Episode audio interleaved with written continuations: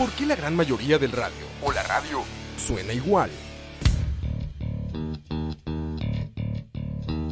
Mensajes publicitarios y comerciales disfrazados de inocentes recomendaciones. Invaden todo lo que vemos y escuchamos. Además de, por supuesto, compromisos con patrocinadores o intereses de terceros que censuran e impiden que cualquier información o mensaje pueda llegar intacto, puro y sin filtros. Al escucha. Muy pronto, una nueva alternativa a la radio. Solo escucha. Escucha. Muy bonita tarde de jueves a todos los que nos acompañan en este nuevo capítulo de Tocineando, Tocineando número 16. Y les traemos un tema, un tema un poco movido. Broma, Herbert. Eh, traemos el tema de los food trucks. no había entendido ya. sí, ya, ya. Traemos temita, temita bonito de food trucks para di, avivar un poco esta, esta tendencia que no es nueva, o sea, en realidad no es algo nuevo, pero que se está viendo ahora como, como muy popular, en realidad. Conmigo tenemos a don Oscar Roa. Leo, ¿cómo estás? Un gusto. No pude estar en el pasado. Me hubiera interesado mucho estar, pero por cuestiones laborales no pude, Leo. Pues sí, eso pasa, eso Fue un éxito, ¿eh? Eso te lo puedo decir. Por los números que arroja, Escucha. fue un éxito. Muy bien, muy bien. Roa, nos hemos vuelto, nos hemos vuelto Bien, Leo. Bien, bien, Leo. Eso. Y en la silla del invitado especial tenemos a don Frank Montero. Frank, qué gusto tenerte. Buenas tardes a todos y muchísimas gracias por recibirme aquí. Un buen tema que estuvimos comentando anteriormente en nuestro va- Vaticanal secreto. Y sí, este, se pone muy de actualidad debido a la gran cantidad y la gran variedad que hemos visto, ¿verdad? Pero de eso vamos a seguir. ¿Habías estado en algo de escucha? Sí, de hecho había estado este, en el anterior, en el anterior Tocineando, he estado también Ah, en ok, en varios ok. charlavarios. Ok, perfecto. Pasa que Ya no soy, no soy tan frecuente, soy como el, el- el 29 de febrero. Ya no debo darte la bienvenida entonces. No, no, no. Ya había sido bienvenido. Sí, sí, más bien, probablemente la, la gente de seguridad la próxima vez no me deje pasar. Bueno, vamos entrando al tema entonces, muchachos, porque sé que ya están saliendo del trabajo como buenos godines y se están montando al bus o están montando al carro y pues quieren, quieren llegar al punto. Los food trucks en realidad en Costa Rica no son algo nuevo. Si ustedes alguna vez fueron a un campo ferial o inclusive a, ¿Un turno? a un turno, es básicamente el mismo concepto, solo que pues más popular.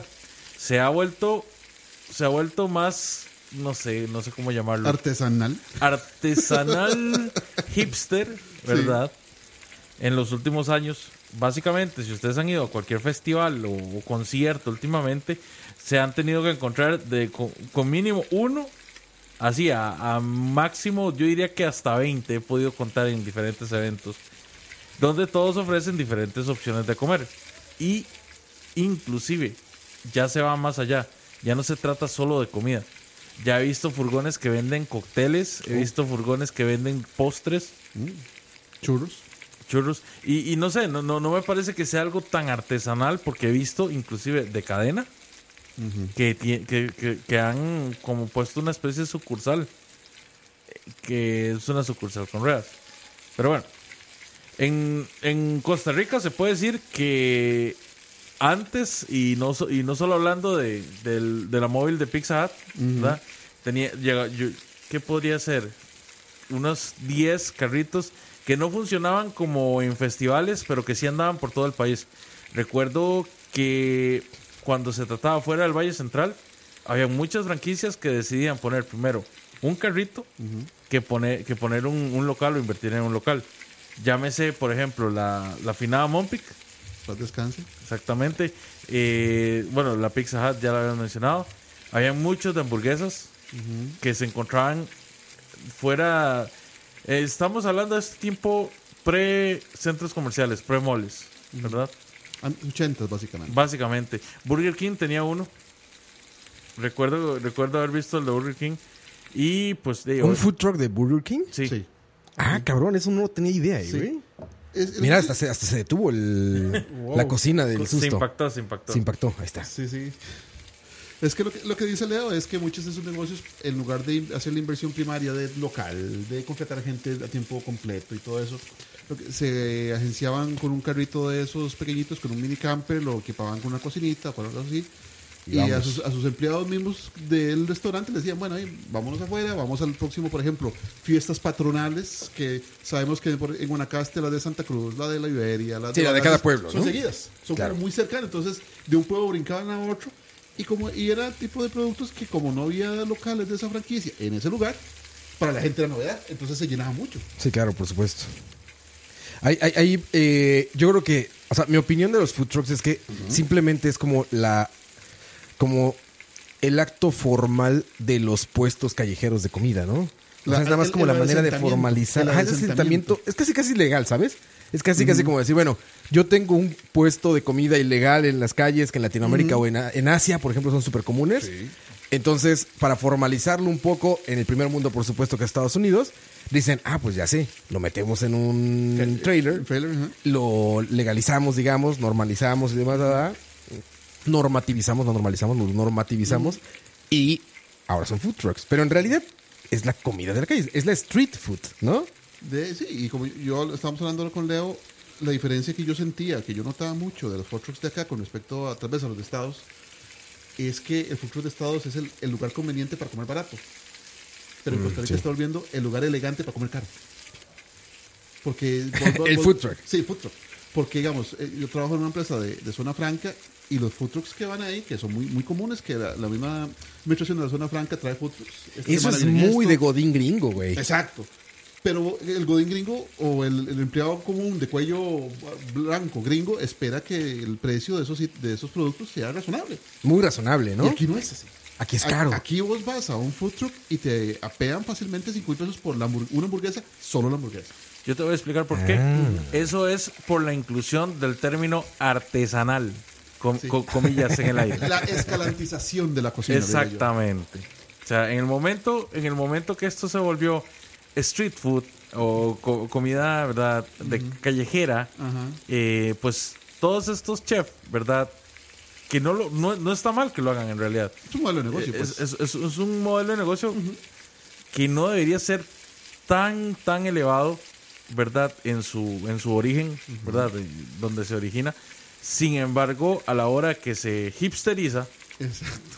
se vuelve, se vuelve así como, como, no sé, como una experiencia. Un No, te, destacable. no sí. te venden comida, sino que te venden una experiencia. La O- experiencia del food truck. Que en realidad no es tan amena. O sea, No. formarte por comida, eh, comer de ahí. pie, esperar, todo esto, no poder como, como prepararla como quisieras por hacerse unas cosas muy rápidas, no es la mejor experiencia. O sea, no es algo gourmet. Al contrario, como dices, o es sea- algo para comer algo rápido, de que sea de calidad, si puede ser de calidad, pero Exacto. algo rápido, simple y, rápido, barato. Y barato. conveniente y Conveniente es la palabra que, que, que- Engloba que todo. Conveniente. Sí, es conveniente porque está ahí, a la par tuya, es barato y es rápido. Sí, exacto. Entonces, eh, eh, ese era el, la estafeta de batalla de los food trucks en, en casi cualquier país desarrollado. Y es que muy- aquí no se trasplanta. Repito, es muy norteamericano, es muy Exacto. gringo, güey. Sí, o sea, la idea del food truck no es europea, ni es asiática, es- es muy Es gringo. muy de entrepreneurs, muy de emprendedores gringos de que, bueno, me agarro mi carrito, me hago mi negocito y voy con el cuarto volado. exacto. Mantengo los costos bajos, soy yo quien no maneja, Costa que en otros países, tengo fuera del primer mundo, pues hacían impuestos callejeros. No eran. O sea, incluso. Incluso estos estáticos callejeros. Y entre comillas estáticos, porque todos los días los montaban y los desmontaban, ¿no? O sea, en una banqueta, en una banqueta, en una calle. A ver, ese clásico ejemplo de los tacos mexicanos. Sí, los puestitos mexicanos que... Donde hay una cocina, Va, afuera, en la- en la banqueta hay una cocina. Como sus mesitas de plástico y todo Y eso. todos los días la ponen y la quitan. reducido, pero la gente está ahí, la gente llega un día y llega, te llega el mismo día Claro. y otro día porque si eso es bueno, se te hacen fieles, no importando que sea la Claro, y hay filas y todo, te pero como- a ver, como bien dijiste tú al principio, es, es barato. es barato. O sea, en, en su, en su core, en el alma, el food truck o la comida callejera Porque no estás debe ser pagando barata. por local, no estás Exacto. pagando por empleados, por anuncios, no estás pagando por alquileres, por patentes. Bueno, Sí, mucha infraestructura, un En edificio. Costa Rica es un poco peleagudo el tema porque por- en Costa Rica la, la ley de, de negocios de comida es muy estricta realmente. Y ese fue el primer problema. Se acaba que- de abrir lo de food Sí, trucks, ¿no? ese fue el, el problema que enfrentaron los food trucks en su inicio. Porque en Costa Rica el Ministerio de Salud es muy estricto de que no, tienes que tener esto para considerar como negocio de comida. Ajá. Y, y como el, el, el food truck es móvil, va de un lado para el otro, Sí. la patente se la pelean las municipalidades.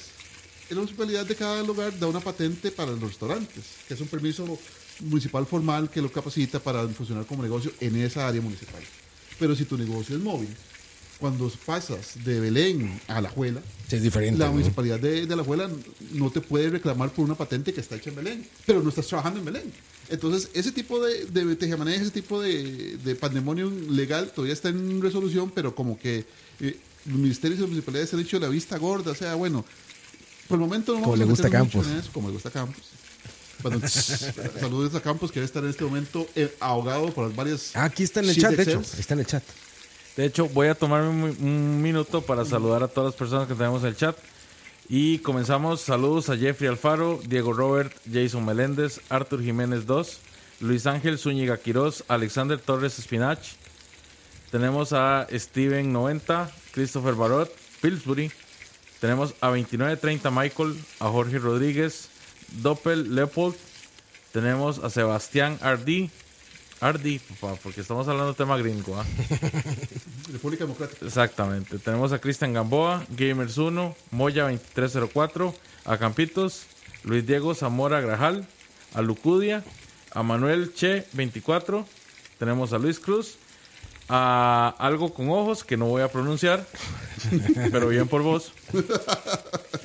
tenemos a J. Gabriel 12, a Laura Celedón, a Bet Pacheco y Saludos a Bet. tenemos a 10 en alguna parte que no se han registrado. Muchachos, regístrense, nada les cuesta. Mira, aquí Campos dice, nos habla del Chamo Pura Vida, Calle Vieja Food Truck Park. Ah, sí, ahorita, ahorita de hecho vamos a hablar de Ah, eso. ok, perfecto. Ok. Si- sigamos sigamos en la parte de, de, de lo que son los permisos, porque esa parte es bastante curiosa. O sea, en un principio, lo más complicado de lograr cuando se, se va a poner un, un bendito negocio de estos de food truck, indistintamente de lo que sea, porque si es de alcohol, pues vas a necesitar una patente. si, no, o sea, ya no vas a estar obligado a tener que pagar un permiso de un, un uso de suelo que se llama Sí, exactamente. a la hora que pones un local comercial. Porque en este momento vos vas a estar rodando de evento en evento Sí, moviéndote. y la idea es, o sea, la idea de todo el negocio es de que vos tengas movilidad, de que, de que la comida llegue cerca de vos cuando andas en algún evento o estás en algún parque. ¿Qué es básicamente lo que estaba mencionando Frank? Las municipalidades han estado con ese problema. Sin embargo, no es que se hayan hecho de la vista gorda, pero como han visto que es algo tan lucrativo Sí. Para llevarlo a diferentes eventos, en especial la Municipalidad de San José, ha preparado otro tipo de facilidades para la gente. Para no tener que hacer un cambio tan enorme en la legislación de, de los negocios de comida, ya que eso afectaría también a los negocios estáticos, lo que han estado definiendo son ciertos lugares donde la patente aplica al lugar, que son estos dichosos parques de food trucks. Exactamente. Entonces, lo que están tratando de hacer es evitar de que los, los camiones se anden parqueando por la libre en X o Y lugar, sino de que tengan lugares designados donde parquearse. Como parada de taxi, básicamente. Básicamente. La idea de esto viene siendo de que cada cierto, cada cierto lugar donde hay cierta afluencia de gente, como, como centros, digamos parques y etcétera, hay un espacio, exactamente, hay un espacio designado. No hace mucho hubo un evento en Barrio Chino Ajá. donde había una gran cantidad de food trucks. Ok. Era una especie de food truck festival. Y eso fue avalado por la, por la misma Y municipalidad la de San gente va y digamos trae, trae dinero a los negocios locales también este eh, es da ese derrame de, de profit derrame de, de beneficios que, que la gente que va a, esos- a ese tipo de eventos este también compra cosas alrededor este contrata parqueos o sea, Eso de, de los parking lots para eso. En Miami, al norte, no me acuerdo el nombre, pero es arriba de South Beach. Hay una gran calle que se llama, el- y es como el Distrito del Arte o algo así. Y es una calle enorme para puros food trucks. Y hacen esto creo que son los jueves o los miércoles. Y son, no sé, quizás son cientos de food trucks. Y la gente va caminando por esa calle que está cerrada para, para los food trucks ese día. Y vas comiendo de los camiones. Hay un tico ahí, por cierto. Oh, Hay un tico ahí, por cierto, y hay un venezolano famoso que hace como postres, y cosas así. Pero bueno, ya son, ya son muchos. o sea, empezó siendo pequeño y ahora ya es una gran atracción. Pero hay lugares ya como muy designados, como de aquí este, está el lugar para las ferias de food trucks. Lo que, lo que sí me, me- me agrada mucho del concepto de food trucks, al menos en Costa Rica, que como país pequeño que somos, es que diversifican increíblemente la, la variedad de, de platos que puedes probar, la variedad de gastronomía, la, o sea, los diferentes tipos de, de experiencias que vamos a- tener. Como dice Leo, es una experiencia, pero eh, podés probar muchas cosas que tal vez en, en un momento no te vas a atrever a un restaurante formal a hacer una reservación para probar X cosa. Claro, sí, Te sí. arriesgas más con algo de la calle porque, bueno, no- aunque hablamos del precio y todo eso, normalmente están dentro de un rango aceptable, ¿verdad? Para la gente que va ahí. Tienen que. Sí, tienen que ser. Pero, como yo, decía, restaurante. yo, yo no esperaba un food, yo no espero un food truck de, de Monaster ahí, sir- No. sirviéndome trufas. Pero si no hay unas mesas y meseros, Exacto. todo esto, porque tienen que ser caro. Exacto, entonces e- esa diversificación, eso de que vamos a probar algo nuevo no nos limitemos al mismo restaurante chino que solo cantonés y al mismo restaurante de hamburguesas que siempre dan siempre, siempre Exacto, lo mismo. eso es decir. Eso es, ese es el valor que yo le veo a- a- al mercado de food trucks ahora en Costa Rica. O sea, pasar de un, de un food truck de comida árabe a un food truck, con, por ejemplo, con crepas de postre, eh, eh, todo en un mismo día es fantástico. Y barato. Te permite probar. Yo creo que ese es el gran boom que uno no, no percibe en el momento que estás en un parque de food trucks, porque estás como embelesado de, de ir, a, ir a probar diferentes cosas. Claro. O sea, eh, hay una hay una, una cuestión muy importante a la hora de que uno va a un, a un evento y ve varios tipos de food trucks. Que es vacilón, pero no pasa en los, en los food courts de los centros comerciales.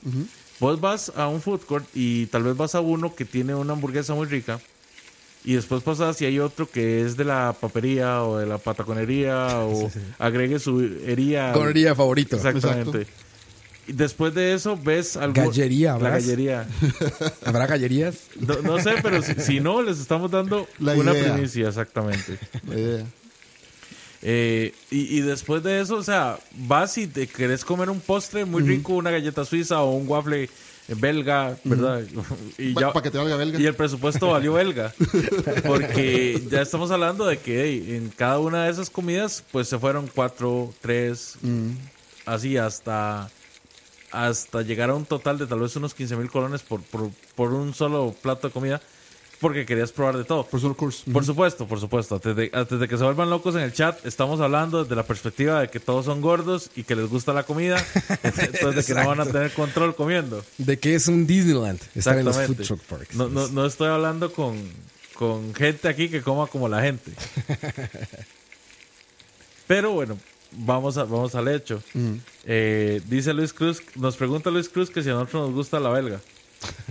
La comida, por supuesto. En particular los waffles. Los waffles son muy buenos. A mí me gustan mucho. Ay, en Bélgica, fíjate, hay unas como conchas de. ¿Cómo se llaman esto? Lo mejillones. Y hay- es un plato que es muy común en Bélgica. Que son. Bélgica tiene costas. No estoy. Sí. Yo solo conozco brujas. Ajá. Y brujas no tiene costa. Por eso, por eso. O sea, yo estoy con que, con que Bélgica no es un país con costas. checamos. Tienen esas. El plato se llama Muslims. ¿Qué? Ahorita te digo cómo es. Es muy, es muy común en Bélgica. Es como el plato. Sí, es un. Es un plato como muy común allá. Y son este. Por cierto, hay food trucks de eso. Ajá. Este, ¿qué se me fue la idea? Este. Mira, aquí están. Ok. Con papas fritas. ¿Ves? Lo primero que sale. Si Oh. ponen comida belga, vean, esas son esas madres, ¿ya vieron? Moule frité. Moule frité. Moule frité. Y son estas como conchas, ¿ya viste? Son mejillones. Mira, son mejillones y les ponen este. Y te dan con papas fritas. Son mejillones, Mira. ve- ve- mejillones deep fried. Quedan bien tostaditos. Pero ahorita vamos a ver la, geogra- la geografía de Europa del oeste Sí, ya me quedé para ver dónde. para asegurarnos de que no tenga. Botulismo, esos mejillones. Sí, exactamente. No, por supuesto que sí tiene, ¿ve? Ah, disculpen Sí, sí, sí. mi ignorancia. eh. Sí de, hecho, de hecho, nos está diciendo Luis que al noroeste. Ok. Al se noroeste, encuentra sí, la ahí costa. está. Ahí está. Pero bueno, este. Amberes. Ah, sí. No sé cómo llegué a, ese, a eso, pero ah, la comida belga está buena. Ah, fue por eso. ¿Qué más dicen, Leo? Vamos a ver. Eh, bueno, nos está comentando Carlos López. Yo fui a yo fui a uno en Escalante en uno de esos eventos de food trucks. Mm. A mi esposa y a mí nos vendieron fish and chips. Fish and chips, y la verdad, para lo que pagué, me sentí estafado. Bueno, Carlos, es que estás comprando pescado y papas. O sea, no, no es así como que No big deal. un big deal. Me imagino que Que el precio que pagó. O Que el sea, precio si, que si pagó tuvo pagaste que haber 8 mil sido- pesos sí. por, por eso, sí. sí. tuvo que haber sido muy caro. Ah, Pero vamos a lo mismo, o sea, eso es pescado y papas. Yo tal vez le agregaría un alioli o, o un ají, ¿verdad? Para darle más Salsa saborcito. Exactamente. Sí, tártara, como te lo sirven los Sí, o ingleses. sea, no, no, no veo por qué, por qué hacerlo plano, o sea, más que estás pagando. Hay un lugar de papas que tiene que tiene food truck, creo que se llama Mr. Potato, que es bastante bueno. Como la tienda en Akihabara, la tienda entonces es japonesa. super de- potato. Ah, es Super super potato, potato, ¿verdad? sí. Claro. Es bastante bueno. Y ellos sí te dan a escoger como 20 salsas distintas. Entonces no te estás comiendo nada más las papas y... Ah, hay un food truck de eso, los he probado. Papatas también es otro food truck que hace Sí, que eso. te dan salsas ahí Pero como- es que el producto que te están vendiendo, aparte de la conveniencia, es algo diferente. Vos no puedes ir a un McDonald's y pedir, quiero una de las 17 salsas que tengan para sus papas, porque se te van a reír en la cara.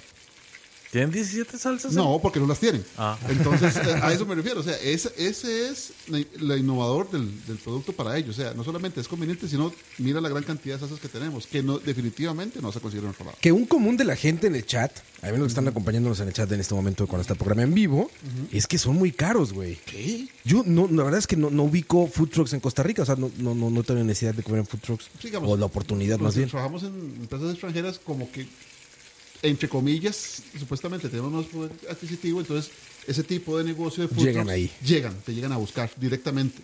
Entonces, este, a menos en la zona franca América es casi que todas las semanas dos o tres diferentes. La misma, la misma administración de la zona franca las- los atrae y, y les pues, da sus, Sí, su lugar, lugar su todo. parqueo, que electricidad, como una, como una especie de amenity. Claro. Para, sí, sí, sí. para la gente que trabaja y si algunos son caros. Entonces, por ejemplo, si vas a pedir costillas a uno de los que llegan ahí, te- perfectamente te, te pegan 6 mil pesos por un platito que perfectamente puede valer 4 mil o menos.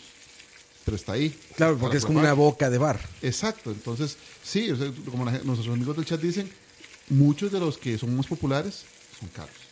Mm, claro, Son sí, caros. sí, sí. Y, y tal vez ese sea su, ese sea su factor distin- distin- distintorio o de distinguir. En Costa Rica. En, en Costa Rica, o sea, y el food court ya no es para el trabajador obrero promedio, sino vamos a zonas donde la gente supuestamente tiene un poco más de poder adquisitivo para que coman algo diferente y para poder nosotros ganar algo más. Ta- Claro. Tal vez eso es lo que yo, en cierta manera, entiendo y resiento del modelo original, ¿verdad? Que es comida fácil, barata y, y conveniente. Es que es lo que estabas, lo que estabas mencionando vos al principio. O sea, esta es una industria que tiene 100 años en marcha. O sea, esto comenzó en, en los 1900. Justamente con carritos de helado y ese tipo de cosas. Se ha ido modernizando conforme a la industria porque pues se estaban creando estas grandes ciudades y no había suficiente oferta para, para conseguir comida. Claro. Entonces, lo importante de estos negocios venía porque eran los únicos que eran capaces de moverse de construcción en construcción para ofrecerle comida a la gente que estaba trabajando. De hecho, la necesidad de la comida rápida en la calle su- surgió porque iban formándose las grandes ciudades, más que todo en Japón, que eran los carritos que vendían sushi, y con, en, en Nueva York, que son los benditos carritos que ahora venden falafel, que venden perros Todo. calientes. Hot dogs, hamburguesas, todo. tacos, Helados. Helados, pretzels. Pretzels. Y, y- y huelen hay de horrible. todo. Huelen horrible. ¿Huelen horrible? A, a mí, a, mí, a mí nunca me ha gustado como huelen cuando están cocinando los pretzels. Sí, sí. Pues me, me llegó un olor horrible. ¿Has, has probado ahí en Nueva. York los de las, los falafel guys? Sí, Están buenos, ¿no? sí, son súper buenos. Es, me gusta. Ahí me- ahí comí el hot dog más caro. Estaba sobrevaluado, pero no estaba mal. O sea, no estaba tampoco riquísimo. Ok. Pero estaba sobrevaluado. Costaba, creo que 9 dólares o 8 dólares. Un hot dog así super X. Pero los pretzels de esos güeyes que están en las esquinas de Manhattan Sí. son muy famosos. Los, son Falafel Guys, ¿verdad? O Falafel Brothers, ¿qué son? Falafel, no, Friends? falafel guys. Falafel Guys, creo que son. Falafel guys. Esos pretzels nada más es el pretzel y le ponen mostaza arriba. Qué gran comida, güey. Es muy bueno para andar caminando ahí con el frito. Pero súper razonable de precio. Están bien, todo cuestan como lado. 4 dólares, 3 O sea, dólares. La gente Sí, no, sale, no es- digamos, no es de- inalcanzable. sí, sale, sale de trabajar, va y compra su comida en su carrito y se devuelve. Y o vámonos. sea, Sí, claro. Pero justamente ahora, digamos, en la, en la misma situación del, del asunto de la comida artesanal, es que se ha tangiversado el precio, ¿verdad? Por los mismos...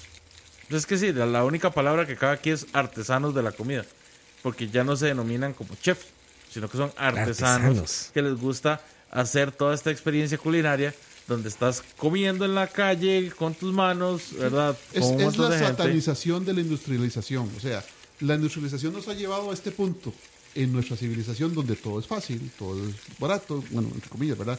Todo es asequible. Y de pronto eso se vuelve malo. De pronto alguien nos dijo, no, es que esto es malo. Es que mejor hacerlo de cero, mejor hacerlo. Y, en- y yo entiendo de que tal vez la industrialización haya traído muchos preservantes y muchas cosas a la gastronomía. Eso es innegable. Glutamato, te estamos viendo a ti. MSG, Te exactamente. hablamos glutamato. Pero no podemos irnos al otro extremo de creer de que, de que automáticamente todo lo desindustrializado es Sí, bueno. es mejor. De que todo lo natural es bueno. O sea, yo, como le- yo le decía a mi esposa, que ella me decía, búsqueme la cosa más natural que tenga de yogur. Y le dije, natural es la belladona y la belladona mata. Entonces, o sea, ya no por ser natural es bueno. Y eso pasa lo mismo con, con esto artesanal. No por ser artesanal va a ser bueno. Incluso hay cosas que son muy riesgosas que son artesanales, ¿no? Porque los procesos industriales como la pasteurización, cosas ayudan. Exacto. El, el Entonces, algo, muy de artesanal, sí, también te puede. Dios. También es riesgoso, claro. Entonces, que, que sepamos amigos que la etiqueta de artesanal no es una garantía ni de idoneidad para el cuerpo, ni de sabor para el alma, ni de gusto para lo que usted gasta. O sea, Claro. Como mucha gente en el chat eh, ha, ha puesto, o sea, no por artesanal me sale caro, por artesanal me sale decepcionante, porque esperaba esto y me dieron esto otro. Y a veces es difícil, porque mucha gente se puede haber ganado con justa razón que su, su adjetivo artesanal le re- realce a lo que hace. Pero hay otros que no. Es que vamos a lo mismo, vamos a lo mismo. O sea, vos no puedes decir que todo sea artesanal solo por el hecho de que querés cobrar más, Exacto. ni tampoco puedes decir que, la, que los verdaderos artesanos son todos careros. Exacto. Ah, ve- veamos, por ejemplo, o sea, pongamos, pongamos un ejemplo conocido. O sea, si vos vas a competir eh, haciendo desde cero todos tus productos, digamos hamburguesas, que vos haces el pan, que haces la carne de cero, eh, La molés, por lo menos. la moles, vendes una hamburguesa que lleva de trabajo, no sé, digamos que 10 minutos de, de hacerla, ¿verdad? De prepararla, con carne fresca, que con pepinillos, que con cebolla, algo rico, algo que sí sabe y que toma de 10 a 15 minutos preparar, Muy rápido. ingredientes. más el costo de los ingredientes, más todo, pues de ahí, 6 mil colones a mí no me parece mal. Y lo hacen Seis- exactamente. 6 mil colones por una buena hamburguesa, a mí me parece un precio justo, por una buena hamburguesa. Pero algo que satisfaga. Exactamente. O sea, no estamos hablando de, de- de- de algo mediocre ni nada. Exacto. Pero la gente no entiende muchas veces, ¿verdad? Que eso, ese tipo de cosas pues llevan una preparación y que llevan mejores ingredientes que ciertos otros elementos. Porque no es lo mismo irse a comer una hamburguesa a, no sé, digamos, a un food truck de, de la ventanita Meraki, ¿verdad? Que te van a dar una hamburguesa grande y, y fresca, hecha en el momento Y diferente. que irte a comprar, un, no sé, una triple con queso de McDonald's, Exacto. que te la van a dar en cinco minutos y que no es una hamburguesa. Eso no es una hamburguesa, eso es algo prefabricado. Leo, de- te alabamos, Señor. es, es algo terrible, man, o sea, Sí, o sea, si te, pasan, si te pasan la comida por microondas, ya empezamos mal. sí. Ya empezamos mal. Y, y estamos hablando de que no es comida fresca, es comida que se preparó hace rato y muchas veces hasta te la preparan mal, ¿verdad? Porque no es como vos la pediste. Pero bueno, o sea, el punto, el punto que, que- que- al que quiero llegar es que no todo lo artesanal es malo, No. pero no todo, no todo lo que es caro es artesanal. Exacto. Entonces, aquí es donde le dejamos a la gente en el chat que nos recomienden de su propia experiencia qué food trucks, artesanales o no, han probado y cuáles les han gustado. Para que tengamos un hermoso catálogo en el chat de recomendaciones de nuestros amigos. El Fantovsky dice que la ventanita de Meraki en Food Truck fue lo más decepcionante de mi vida. ¿Qué sé qué le pasó? No, de hecho, de hecho. lo has probado, el eh, no, nunca lo he probado. Pero sí he escuchado varios, varios, varias gente que reclama eso porque me reclaman que la ventanita Meraki que estaba en Heredia, que ya cerró, no, no era ni la sombra de la ventanita Meraki que estaba ya por la estación del Atlántico. Enfrente de la estación del tren, claro. Exactamente. No he probado la de Plaza Tempo tampoco, pero sí estoy dispuesto a darles una segunda, una segunda oportunidad porque en realidad fueron muy buenos con lo que cuando empezaron fueron muy buenos. Espero que el- tal vez la de Plaza Tempo sea un poco mejor, pero sí he escuchado terribles comentarios tanto del, del food truck como de la que estaba en Heredia. Yo en Plaza Tiempo no he probado hamburguesas, pero en Plaza Tiempo he probado los choripanes y están buenos, güey. Eso está bueno. Y tiene una, una, un chile que es como, un, como verde, como picado, una salsita verde, que se llama infierno, no sé qué, o algo así. Riquísimo, cabrón. ¿Qué tal? ¿Qué tal? Riquísimo. Sí pica. ¿Sí pica? Como un sabor muy rico, muy condimentado, muy herbal. Se pones a las papas. Uy, padre. No, no, vámonos a ver aquí. Acá hay un dato Durex muy interesante que dice que cada cuatro meses la respuesta del mercado hacia los food trucks crece en un 30% en nuestro país. Estamos hablando de Costa Rica para los que nos están escuchando del exterior. En los cuales se, ha dado conocer, se han dado a conocer en eventos privados y además espacios creados que son únicamente para los food trucks. O sea, lo cual quiere decir que está haciendo un negocio prolífero en este momento. Y aparte está arrancando, entonces la curva de crecimiento al inicio de todo siempre es muy alta. precipitada. Exactamente. Después se estabilizará. Entonces estabil- se estabiliza cuando encuentra su nicho. De hecho, acá, acá hay una a- acá hay una declaración que dice, las municipalidades nos han abierto las puertas y nos han ofrecido rehabilitar espacios públicos como parques a cambio de poder instalar ahí nuestros negocios móviles. Como lo fue en el Parque Freses, por ejemplo, asegura Jorge López, dueño de Food Truck Aguizotes y presidente de la Asociación de Food Trucks de Costa Rica. Qué interesante. Ah, ya, te- ya hay, tenemos cobertura hay una asociación de food trucks. de food trucks aquí en Costa Rica. Más o menos eh, la inversión para poderse uno montar un food truck anda entre los 30 mil y los 50 mil dólares. ¿Aquí? Sí.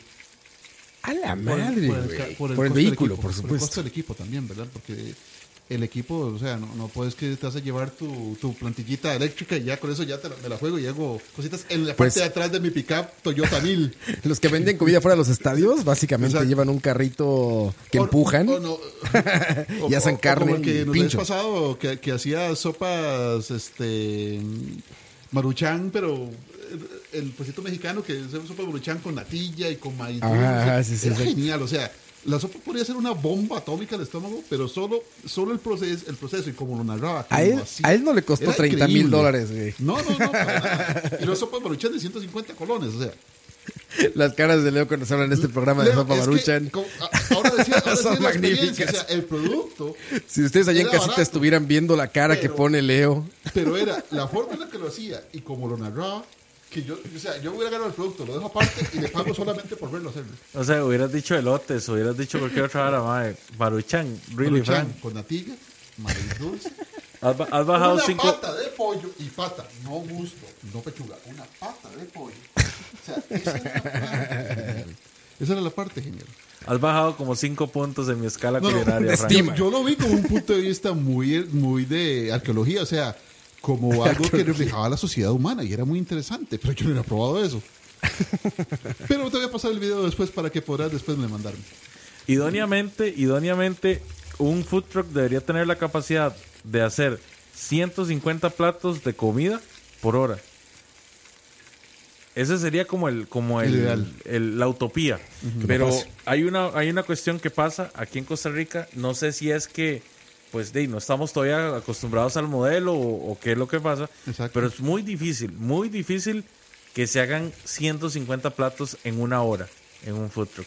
Exacto. Es que sí, eh, eh, en eso también nos diferenciamos del modelo gringo. O sea, como decía Roa, el food truck gringo va a, a las fábricas, va a las construcciones, va a donde la gente que no, no ocupa gastar o no puede gastar mucho dinero y compra barato. Entonces sí, se te van 150 platos o lo que sea, porque la gente te está pagando 2 o 3 dólares por lo que está consumiendo y se van así.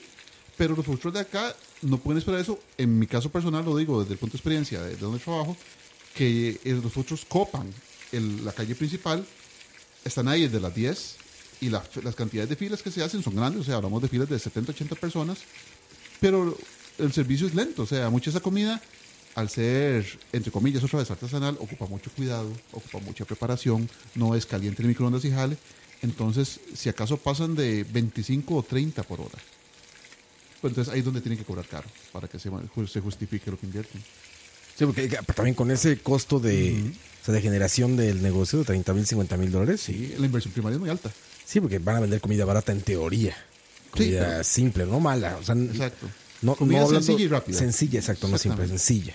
Comida sencilla y rápida. Entonces, tal vez es ahí donde ha faltado ese, digamos, eh, irrumpir un poquito en el verdadero modelo original, ¿verdad? De comida realmente para una clase un poquito más, menos pudiente y que pueda gastar menos y, al, y en sí mismo que se pueda vender más. Mientras más barato, más vacío.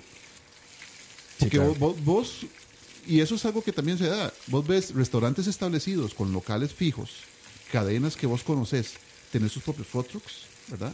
Y restaurantes, no hablo de restaurantes populares, sino restaurantes que, que encontrás en San Pedro, que encontrás en Curriabat, que encontrás en Mindora. Entonces esos restaurantes tienen sus propios trucks. Entonces eh, vos esperas un- algo, algo un poquito más Su versión elevado. móvil. Sí, su versión móvil. El y esos switch mismos de los- costos. Los mismos costos, a pesar de estar invirtiendo menos, ¿verdad? Pero es posiblemente por el costo del, del camión.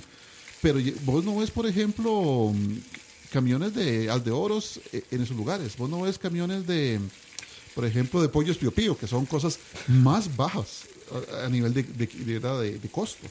Vos no ves ese tipo de, de De la sodatapia no hay un food truck, ¿verdad? No. no.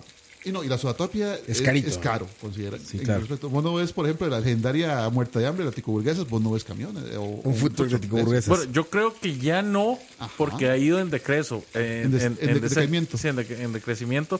Pero yo calculo que si este boom de los, de los carros de comida se hubiera dado cuando estaba la- las ticoburguesas en su apogeo, sí habríamos visto por lo menos tres. Porque estamos hablando de que Tico- ticoburguesas fue como un, como un virus, ¿verdad? Exacto. Era, La comida era tan- preferente para salir de la, de la, de la tanda era, era tan prolífero a poner franquicias como lo era de tener cucarachas en su cocina. Ujú, no, lo que era es un subway. un, un food truck de sabe más, dice ahí Pepón en el chat. Bueno, si hubo, food, si hubo trucks, porque sabe no, más? Se puede, no se puede decir food trucks, si hubo trucks de la Imperial. Ah, ok, claro, sí. Los hay, Sí, los hay que- en las que- fiestas, los sí, los hay en las fiestas, eh, Eso sí los hay y lo sigue, lo sigue viendo porque el producto se vende solo, ¿verdad? No, no hay mucho mérito. Pero, no, o sea, no, estamos, no hemos llegado todavía a ese punto y tal vez es una oportunidad de negocios interesante. Alguien que tome ese mercado, ese- esa capa, digamos, de que no pueda pagar tanto y, pucha, ponerlo frente a un estadio. Ponerlo frente a una actividad masiva y, y un, un camión de la ticoburguesas de fijo, fijo, por lo menos medio millón haría en cada evento. Fijo, por los precios que manejan. Yo creo que un equivalente a lo que es en Estados Unidos los camiones de comida son estas señoras que esto sí califica como artesanal 100%. Son estas señoras que llegan y preparan un montón de comida en la casa, se van en un pickup, ¿verdad? Con las ollas y ahí se ponen a vender qué gallos, qué pintos, qué, Que qué se ve mucho en los conciertos, por ejemplo. que- No, no, no. Ahora en los conciertos se está viendo, pero eso era algo que se veía en carretera. Los traileros pasaban mucho a comer, ya fuera ca- camino a Limón o camino Punta Arenas, y paraban en carretera a comprar comida, Mm. ¿verdad? Pasaban a desayunar y todo eso. También estaban, por supuesto, los, los restaurantes de carretera, pero en- dentro del modelo móvil sí existían estos, otros, estos otros negocios que no iban directamente a donde estaba la, la masa de gente, pero sí estaban disponibles para, las, para la gente que trabajaba en carretera. Sí, e- es como invertir el modelo. O sea, en, en lugar de que el- la persona que te vende es la móvil, es la gente que compra la móvil. Y Es eso, donde la gente móvil. para equivalerlo mucho, y aquí es donde se demuestra lo viejo que soy, cuando se viajaba en tren en Costa Rica para las costas de Limón y de Punta Arenas, habían ciertos puntos en las rutas donde el tren paraba para que la gente comprara comida. Y eran precisamente señoras con grandes bateas, con grandes ollas, que vendían, este, qué sé yo, vigorón, que vendían este, carnes pasonadas, que vendían chicharrones. Y e- esa eran gente que subsistía de los viajeros que pasaban en tren. Pasaba mucho en Turrialba, pasaba mucho en otras estaciones del, del tren a, Limón y en Punta Arenas en áreas como Orotina. Obviamente ya en Costa Rica ya esos viajes en tren no se dan, entonces esa parte del folclore se perdió mucho porque era, eso sí era cocina tradicional. Pero sí, era, era el protomodelo de, de esa cocina eh, conveniente y barata para la gente. Solo que en lugar de que se moviera el cliente, se mueve quien vende. Es correcto. Bueno, dentro de algunos de los lugares que he podido encontrar así como que, que resuenan más en la red, tenemos, por ejemplo, Al Sabor del Che, que es un restaurante de, de... Bueno, no es un restaurante, es un food truck. Para los que son alajuelenses, pues conocerán a Pablo Gavas, ¿verdad? Y ellos tienen su, su servicio de, de... ¿Cómo se llama esto? Parrilla argentina, podría llamársele. Ok. También, te- también hay uno en la misma zona de Alajuela que se llama Vamos Gourmet. Y lo que venden más que todo son como platillos típicos y carnes preparadas. Eh, ya, llámese churrascos, llámese picaña, cosas más elaboradas. Eh, también está Pinky's Food Truck, que dice que se especializa en barbacoas. Está el Coyote Roadhouse, que de verdad, de verdad no entiendo por qué hacen tanto juego de palabras en Spanglish. Para, para sonar más, Sí, sí, para, para- más trendy, más, más trendy, sí, exactamente. Más, más cool, como dicen. Y esta gente lo que hace es más que todo comida sureña y Tex-Mex. Está Delimanía, que son un food truck que se dedica a hacer churros y trabajan más que todo en eventos. Ah, me imagino que no son tan móviles de, de- de camión, pero bueno. Está el food truck Aguizotes, que ya lo habían mencionado ahora. Eh, ellos se especializan, bueno, parece que no tienen una especialidad como tal, solo dice la descripción que tienen servicio de catering para diferentes tipos de comida. Está Apético Food Truck and Coffee Shop. Dice que es el primer restaurante de comida en Costa Rica con un concepto europeo. Es una cafetería sobre ruedas. Son un toque pretencioso, pero habría que darle el, el, el beneficio de la duda. Sí, es que, no sé, como, como que está quitando todo el concepto de, de- del food truck. Sí, porque Eso es una cafetería. Exactamente. Eh, y está bien. Ahora, dentro de lo que has visto vos, ¿qué hace falta en el mercado de frutos? ¿Cuál rama gastronómica, cuál país, cuál cocina de cuál región no hemos visto aquí en el food truck? No, pues de honestamente es- está difícil porque yo he visto de todo. Hace poco, no, bueno, hace poco no, la verdad es que no, no voy a rajar. Eso fue, eso fue ya hace ratillo. Eh, hubo un concierto al aire libre de la Filarmónica en la Sabana. Y además de eso, habían cerca de 15 food trucks ahí, 15 ca- camiones de comida. eh, cayendo presa del, del de verdad, de, de- de ser un muerto de hambre, terminé comiendo eh, sándwich de meraki, terminé comiendo eh, papas de la papería, eh, me comí un ceviche, creo que era de cevichería, De cevichería con B. sí, De ajá, pero ceviche peruano. Ajá. ajá. Eh, me comí unos waffles muy ricos y habían helados artesanales. Ah, qué bien. Entonces sí, fue, fue una experiencia bonita, a pesar de que era súper incómodo porque no había dónde sentarse. Pero es, es parte de, de- de lo que están tratando de, de cambiar ahora con este, con este concepto de los parques.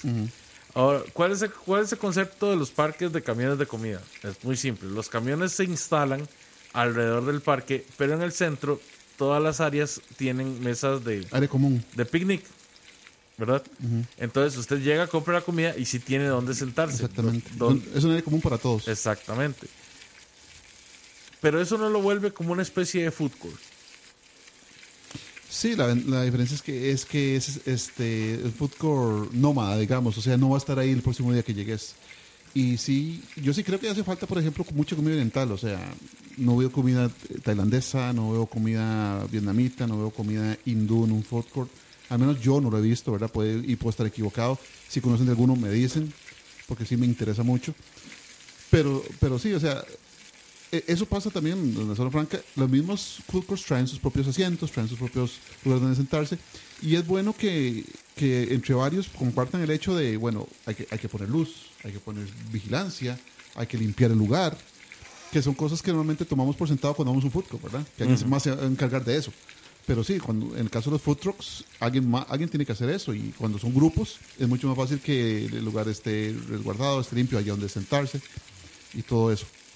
Ve qué interesante esto que nos dice Pillsbury, ¿verdad? Metiendo esto así como de, paréntesis. Entre el Ministerio de Salud y el Hospital San Juan de Dios hay una señora que vende un mega desayuno por dos mil colones. Que es una tortilla palmeada, una torta de huevo, gallo pinto, maduro y todo envuelto con una hoja de plátano buenísimo. Sabor. Suena súper bien. Qué sabor. Ahora, uno, hay que ser franco, uno es medio quitadillo de comer comida en la calle por razones anteriormente expuestas, ¿verdad? Pero Más cuando en uno esa tiene, zona, esa exactamente, zona es- cuando tiene la experiencia, por ejemplo, de, de amigos oyentes, de que sí, yo le puedo decir, yo compré de esto, me lo comí y estaba buenísimo y muy buen precio, pucha, uno le dan ganas de ir a probarlo. Por eso decimos, de, de food trucks que ustedes conozcan, que hayan probado, que les hayan gustado mucho, recomiéndanos ahí. La idea es que todos conozcamos y probemos cosas distintas. Más, más que todo cubiertos con la experiencia de algún otro oyente que ya lo ha hecho por uno, ¿verdad? Frank, contanos un poquito de la experiencia tuya con los food trucks. ¿Qué has comido que te haya gustado? Mira, este, aquí en Costa Rica yo, yo soy de poco comer de food trucks porque, como te digo, siento que el precio tal vez no va relacionado con lo que se me está sirviendo en cantidad y en calidad. Pero en, en viajes a Estados Unidos he tenido que hacerlo porque ahí sí es, es la forma más conveniente. Y me gustó mucho cuando fui con el grupo de, de, Cao, de Caochi, BSP y todo eso al E3 del 2016, porque en el Centro de Convenciones de Los Ángeles realmente solo había food trucks adentro. O sea, no hay un, había, un, un restaurante formal, digamos, pero la inmensa mayoría de otras cosas eran food trucks y ahí había cocina de todo tipo. Siento, tal vez que en Costa Rica nos ha faltado como un food truck típico, porque no he visto realmente, o sea, sí he visto mucho food truck de comida extranjera, pero un buen food truck, qué sé yo, con choreadas, con un buen, un buen pintico para desayunar, por ejemplo, con, con platos fuertes, nacionales, y tal vez hasta un poquito más este, folclóricos, qué sé yo, en estas mañanas tan frías, con una sopita negra de un food truck que tal vez en un restaurante de, de food court normal no te la van a servir, sería fantástico. Yo, Pero- yo creo que sí hay, yo creo que sí hay. No, no tengo el nombre, no tengo el nombre de alguno ahorita, pero creo que en ese festival que hubo, bueno, en ese concierto de la Filarmónica sí había uno. Eh, yo recuerdo que ahí estaba Garibaldis, estaba Meraki, estaba Los Paleteros, eh, no, estaba la cevichería, eh, la pataconería, la papería. Habían dos de comida mexicana, Garibaldis, ya lo dijiste. sí, pero habían otros dos. Ajá.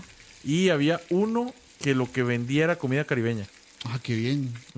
Es- Esa es una, una rama que yo siento que está muy poco este, diseminada. O sea, se ve poco en los food courts. Y en general se ve poco en los restaurantes. Hay poquitos en el país donde uno puede ir a, a comer muy buena comida caribeña, como el que está ahí por Guadalupe, que el fan de Guadalupe, cuyo nombre no me acuerdo.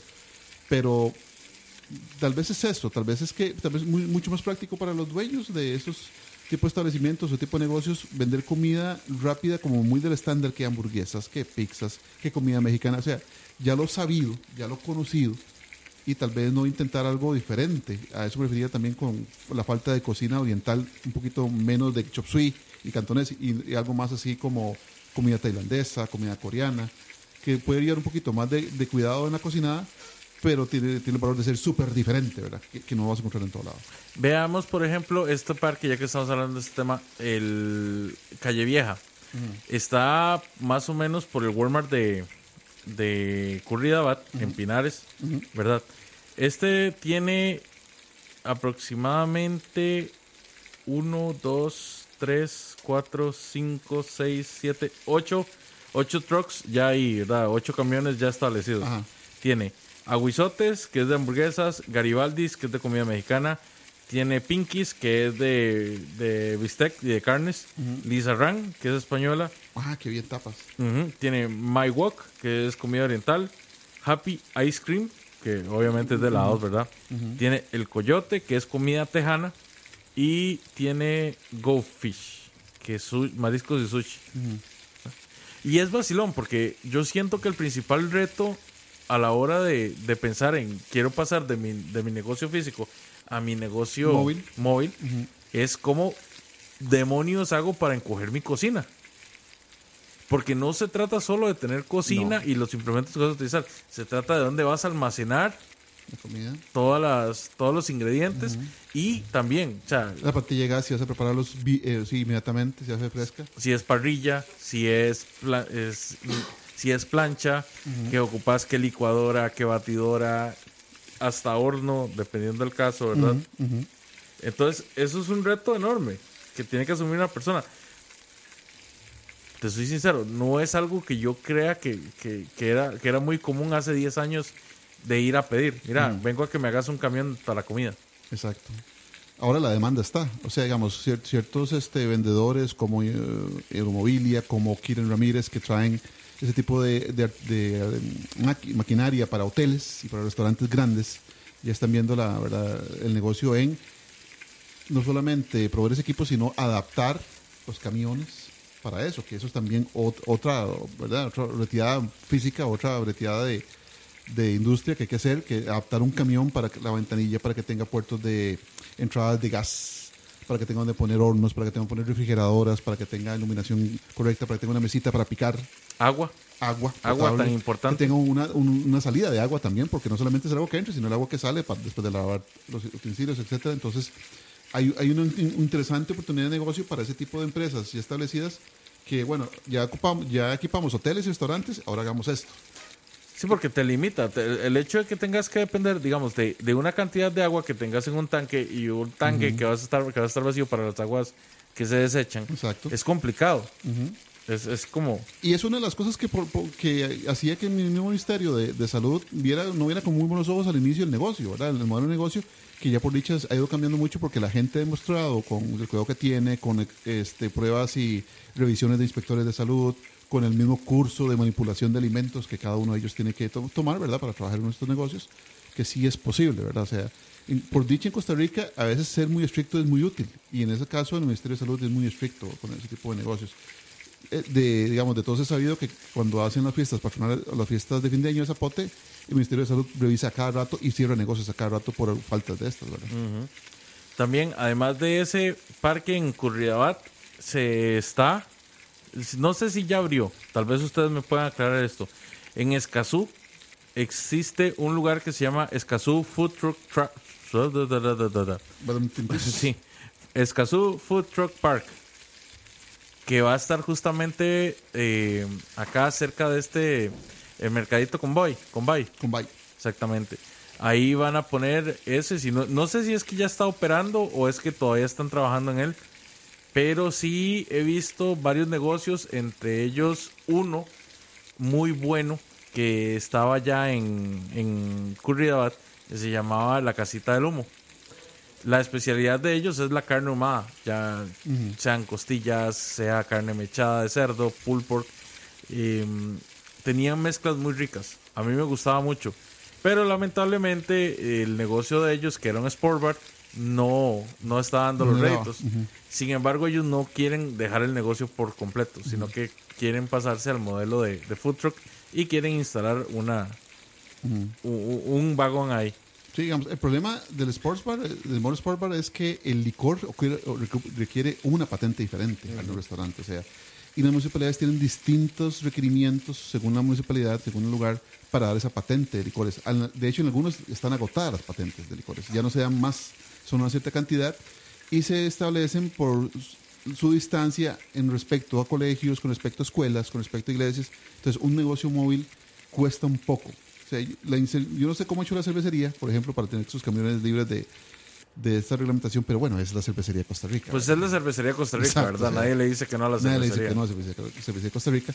Pero para mí el, el modelo de food truck realmente casi que aplica para absolutamente cualquier tipo de, de comida y cualquier tipo de bebida. O sea, Que como te digo, o sea, yo, yo hice un food truck que es de cócteles de, de alcohol. exacto. Y si usted se lo sirve a, a mayores de edad, ¿cuál es el problema? No hubo ningún problema con eso. Ahora, ¿cómo, ¿cómo vas a corroborar vos que estás vendiendo a, a Eh, edad? como lo haces en cualquier restaurante o bar. O sea, tenés que confiar en, la, confiar en la buena fe de la persona. Aunque la inmensa parte de gente no pide la cédula, ¿verdad? De hecho, ni en los supermercados lo hacen. Pero eh, confías en la buena fe de la persona de que realmente es una persona mayor o le pedí la, la cédula, ¿verdad? Pues sí. El tercero, que no se, que se sale de la norma, pero se, se podría denominar como un como un parque de comidas, ¿verdad? No son móviles, pero es el, el Container Food Park que está en Santana. Eh, son muchos negocios que ya tienen un food truck, pero que compraron un container en este parque. Todos los, digamos, todos los, todos los eh, negocios están metidos dentro de un container. Tenés mesas donde comer alrededor de los containers. Tiene un diseño como muy, no sé cómo Muy llamarlo. industrial. Muy industrial, sí. Exactamente, muy industrial.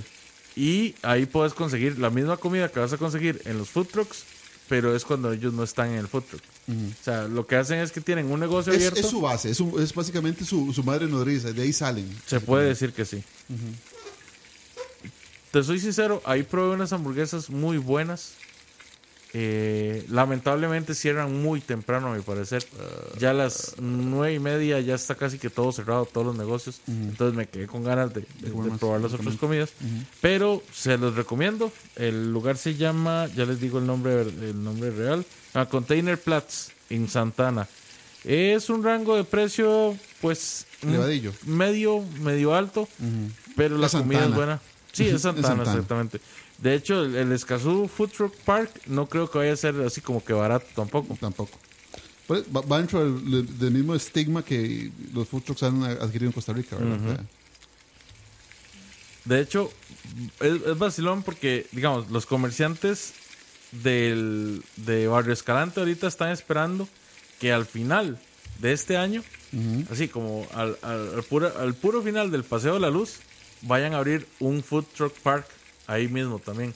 Pero siento que es un poco contraproducente, porque hey, si abren un... Es cani- canibalización de los negocios que están alrededor, diría Sí, digo yo, o sea, si yo ya tengo un restaurante ahí, no me serviría que pusieran... Ya la gente me imagino que le gusta comer afuera. O sea, es- tal vez esa es otra cosa. O sea, como los trucks se han especializado en estar en parques, en eventos, en, en las afueras, ya no tanto por necesidad, sino por decisión. O sea, por decisión de "E- ese es mi- el nicho que quiero atacar. Entonces, un parque es el lugar ideal para la gente que quiere comer, hacer su picnic, solo que sin traer comida de su casa, lo compran ahí mismo. Pues, eh, no sé. No entiendo, no entiendo esas tendencias, pero bueno, comida es comida. Yo personalmente, aparte de la ventanita Meraki y las papas de Mr. Potato que me gustan mucho, tengo que decir que mi comida favorita de food truck es la, es esta la, ay, pucha, se me va el nombre. Perdonen, muchachos, perdonen. Silencio incómodo porque se me fue el nombre. No loading, please wait. Sí, no loading. Es el disquete de, de Leo funcionando. Esta gente, el coyote. El coyote me ha gustado mucho. O sea, el Tex-Mex que venden los maes es muy bueno. Puede ¿Vos- ser mejor. ¿Vos de tu parte? Me gustó mucho, pero es que es un negocio ya establecido. Entonces, la comida libanesa de Lubnan es legendaria en Costa Rica. O sea, tienen décadas de estar en Paseo Colón. Y es, es muy difícil no que uno no le guste la comida de esta gente porque saben lo que hacen, tienen mucho tiempo y tienen mucho, mucho nivel. Y los precios están bien. O sea, es el precio que uno espera pagar en Lubnan. Entonces, ellos tienen un food court y normalmente van a zonas francas y entonces uno puede por ahí que el hummus, que la comida libanesa de su gusto. Ese es recomendado. Este, si le- a mí me gustan mucho las papas per se, entonces lo que es papatas me gusta mucho, aunque sus porciones son pequeñas para el precio, siento yo. Pero con la variedad que tienen, lo vale. Y, y claro, este, uno, un negocito que es una, una combi van un- de, un, de, de Volkswagen que hacen, no, no les voy a decir el nombre porque no me acuerdo, francamente, que hacen crepas dulces. Ese es muy recomendado, ¿verdad? Usted lo van a conocer porque es una, una microbús Volkswagen de los 70s. Una combi van que hacen crepas. Ese es súper recomendadísimo. Y es que también hay que analizar que, o sea, brinda muchas facilidades el, el- el hecho de, de- de tener un camión. Porque usted siempre va a mover el punto. Exacto. Y a pesar de que, de que hay muchos platillos que uno de verdad lo, lo dejan así como complicado, hay muchos platillos que se prestan para hacerse, para prepararse rápido. Dentro de los platillos que más me han gustado a mí, bueno, aparte de las hamburguesas preparadas y los sándwiches, pues tengo que hablar de la carne. O sea, ahí, ahí pues, por ejemplo, una combinación ganadora para mí es un, es un buen, buen bistec, ¿verdad? Se hacen fajitas, se le agrega carne, se le agrega, eh, bueno, perdón, carne no, se le agrega queso, Ok.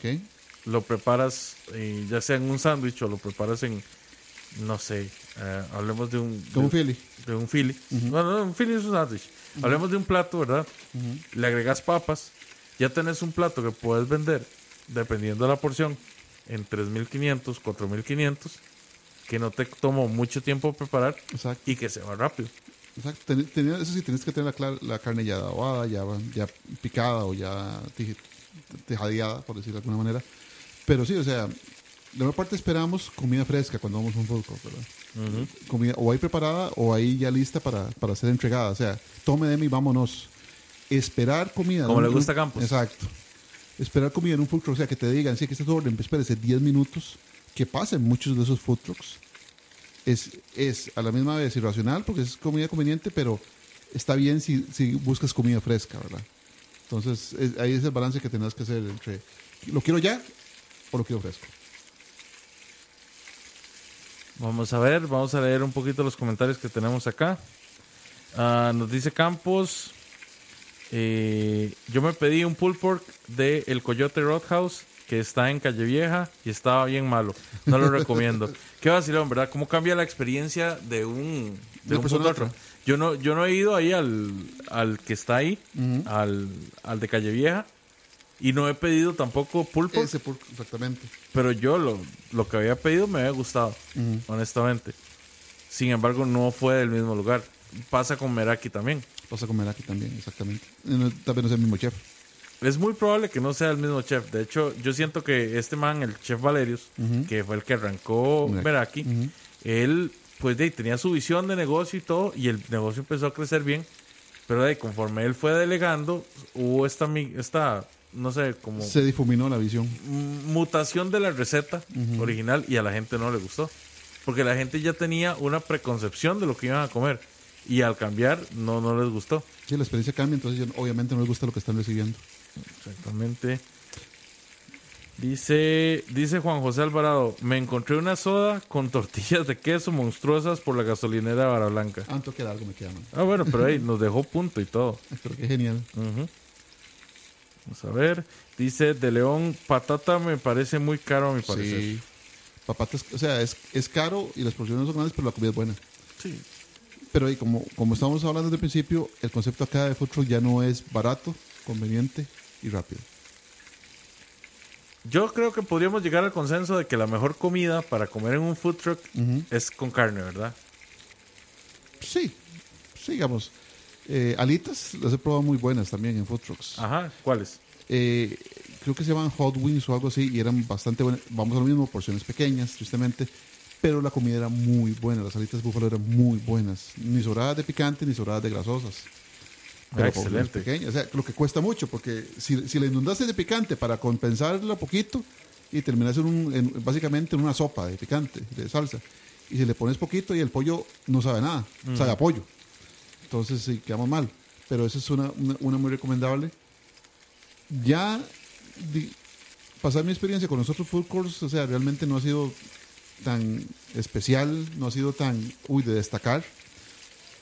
Lo que me hace, lo que me hace tal vez no tan, no tan fanático del concepto aquí en Costa Rica por las razones que ya hemos expuesto, ¿verdad? Ampliamente en esta hora, o sea, les falta, o falta más cantidad, o falta mejor precio, o falta el concepto innovador de que, man, solo esto está aquí. O sea, por ejemplo, yo conozco poquitos restaurantes egipcios en Costa Rica, tal vez hay dos o tres, y eso es comida que se presta para eso. Pero sería como, como, no sé, como complicado meterlo. Bueno, la verdad es que no tanto. No, o sea, porque la- las es pre- pre- pre- pre-preparado, la rebusnancia. Sí, y, y la, Y es algo la co- nuevo, o sea. la comida libanesa en realidad ha ganado mucha, mucha Sí. popularidad acá. ¿Cuál es tu, tu food favorito aquí en Costa Rica? Si hay alguno, ¿no? Güey, digo que no, no he tenido mucha oportunidad. ¿Sabes qué es lo más que... O sea, que recuerdo este lugar de los containers, que no son food trucks, no son contenedores. Pero no, así que me digas, o sea, que, que te pueda asegurar de uno que te este está buenísimo. No, cabrón, probé uno de... Estas papas, de hecho, que no sé cómo se llaman, las probé en el Oktoberfest, que hacen ahí en Parque Viva. Pues unas papas así con muchas salsas. Normal, o sea, nada, nada. Na- Nada, para, nada para- para escribirle a la, a la mamá en una carta. Por eso digo, yo los food trucks tengo una idea como muy, muy gringa. Que en México tampoco podría recomendar grandes food trucks, más bien sería como puestos ambulantes y eso. Puestitos de personas. Pero Campos hace rato puso aquí en el, en el, este, cosa en el chat que tenía que mencionarlo y sí, háganse un favor y googleenlo en su vida, Mariscos Jalisco. El mejor food truck on earth, así. Está en Los Ángeles, en un lugar que se llama Boyle Heights. Son mariscos. De hecho, también tienen, tienen uno en el parque de food trucks de Austin. ¿Mariscos Jalisco? Sí. Ah, fíjate, Tienen- no sabía eso. No los probé porque estamos hablando de que ahí son más de 500 carros de, de comida. Jesus, envuelto en huevo. O sea, estamos eh, más o menos una distancia como de acá. Bueno, no- no- tal vez ustedes no nos no, no están midiendo, Yes. pero es una distancia como de unos 5 kilómetros De puro food de truck. puro Pero no food truck importa, de vas, al, vas al primero. O sea, pues desayunas, caminas, comes, des- com- Exacto. caminas, primero, cenas. co- Comes un montón y cuando ya llegas al último ya se te bajó toda la comida, entonces puedes volver a comer y das la vuelta. En el chat, háganse favor y googleen así, Mariscos Jalisco en sabor. imágenes y van a ver lo que les sale ahí. Ese lugar es impresionante, pero impresionantemente delicioso y baratísimo. Tocineando quiere aclarar que la recomendación del señor Roa no está al alcance de las personas que están en Costa Rica Sí, o, en, no. o en Latinoamérica. Hay que viajar a Los Ángeles. Si se antojan, reclámenle a Roa. Restricciones aplican, no disponible en Costa Rica, Hay que viajar a Los Guatemala, Ángeles. Honduras, Salvador, Panamá, Belice y cualquier otro lugar que no sea Estados Unidos. Pero en el chat ponen varios, ¿no? No, no he hecho, no he hecho varias recomendaciones. Canalú de Cartago dicen buenas hamburguesas. Una hamburguesa es un platillo perfecto para un food truck, ¿no? Claro, porque es práctico, rápido, sencillo de hacer. Pero ahí es donde viene, yo le decía a Leo, de ahí donde tiene que venir la, la magia de, de diversificar. O sea, ¿qué le pongo diferente? ¿Qué le hago diferente? Porque de hamburguesas hay un montón en todo lado. Pero esas- ese, ese toque especial de las, por ejemplo, de sus papas y los 17 salsas, para mí está fantástico. Salsitas. La salsita. Y es que, vea, por ejemplo, si, si, si las hamburguesas son un buen plato para un food truck, los perros calientes que han estado así como desde un principio, Que son sándwiches. eh, los mejores que yo me he comido, me los he comido en los Oktoberfest, que son las, las, las salchichas estas Alemanas. alemanas. No, el Bratwurst, Brat, Bratwurst. Bratwurst. O sea, si van, si van a ver estas condenadas salchichas de embutido que huelen a patas cuando se, cuando se calientan, o sea, Siempre me- dice eso, me no. cago de risa. Salchichas que huelen a patas. Sí, es- esas cabronas, usted llega y las calienta y huelen horrible. Y huelen a O pies. sea, lo importante es que usted use una buena salchicha, como le gusta a Campos, para hacer un buen perro caliente. Y eso es lo que yo solo he encontrado en los, en los, en los carritos de... No, igual, igual eh, si los buscas en los supermercados específicos, por ejemplo, en el automercado hay salchichas Ah, para no, no, eso sí, en sí. específico. Sí, sí, pero- tienes que pero- llegar a buscarla. La- la- el común de las food, salchichas de no food, son de esos. digamos, de food truck, Exacto, no. acá en, en la mayoría de stands no son esas. Exacto, no son de esos. Pero bueno, ¿Hablaron de este que dijo Campos? ¿De Coyote Roadhouse? sí, ya, ya, ya, Ah, ya conversamos, porque de Lo hecho, desmintió. de Cam- hecho, Campos yo, desmintió a... yo recuerdo que yo había comido algo muy bueno ahí, Ajá. que era una carne picada, Ok. con queso, muy buena. Pero Campos no tuvo la misma experiencia. Claro, fuimos a lugares distintos. Exacto. Yo, Ah, fui, no, el yo fui al camión y, y él fue al, Al al restaurante. Calle Vieja Food Park. Dice Jorge Rodríguez, desde que hablaron de Maruchan, Roa no habla porque Leo lo silenció. Exacto, eso fue lo que pasó. Exactamente Fue eso. castigado 50 minutos. Dice Fran, en Alajuela por los tribunales de justicia hay un lugar donde venden comida árabe asiática. O algo así, la verdad no recuerdo, pero me pareció interesante. De hecho, es junto al lavacar. Tiene ruedas, muchachos. Si no tiene ruedas, no aplica. No es food truck, sí. Exactamente. bueno, muchachos, creo que ya nos podemos ir despidiendo. Agradeciéndoles a ambos por estar acompañándonos y a toda la gente que ha estado con nosotros en el chat. Eh, es un tema que, pues, de ahí, ha estado incursionando más fuerte aquí en Costa Rica, pero que, ah, o sea, tiene años existiendo. Hasta ahorita está ganando más, más No popularidad. ha llegado al techo y muchas cosas que hacen falta, como digo, mu- mucho tipo de gastronomía que no está todavía en food trucks, que por su tipo de preparación se presta bien para, ¿verdad? para, para comida eh, eh, ser servida en, en food trucks o al contrario, para, para hacer, distinguirse del montón de hamburguesas, del montón de comida mexicana, del montón de, de, alitas y papas. Entonces, hay, hay mucho nicho donde explorar para que la gente que se, se atreva a probar y hacer un negocio nuevo. Lo que sí veo es que tiene que mejorar un poquito tamaño de porciones o costos. Costo, ¿no? Todo el mundo se quejó de eso, del El costo. co- sí, es que sí, el, el costo. O sea, estamos hablando de trucks, son comida conveniente, comida rápida, comida barata. de- o ese es el, el espíritu del modelo, ¿verdad? Es el, esca- el, el escalantismo, Sí, sí, el fantasma del escalantismo, el escalantismo atacando. Pero bueno, les agradezco mucho por, por quedarse con nosotros. Les comento que el próximo jueves es muy probable que no tengamos tocineando. Eh, le vamos a estar- les vamos a estar confirmando por el Facebook, pero se los vamos a se los vamos a reintegrar probablemente es Compensar. exactamente la próxima semana después de eso. Eh, recuerden que hoy vamos a tener BCP. Y Siete de la noche. a las 7 de la noche, es correcto. Y pues, de nuevo, Frank, muchas gracias por gracias por invitarme y gracias a todos los que nos tuvieron la paciencia de escuchar. Y cualquier recomendación de food trucks que hagan, por favor anoten en el chat que vamos a ir tomando nota de ello, ¿verdad? Claro que sí. Don Oscar. Gracias, Leo. Gracias. Increíble tema. Soy neófito en los food trucks costarricenses. Ahora ya sé que hay un food truck park. Y no, ¿Para hay qué? tres, de hecho. Tres. Si contamos el de containers, son tres. Tendremos que ir. Muchas gracias a todos y buen provecho. Nos estamos oyendo.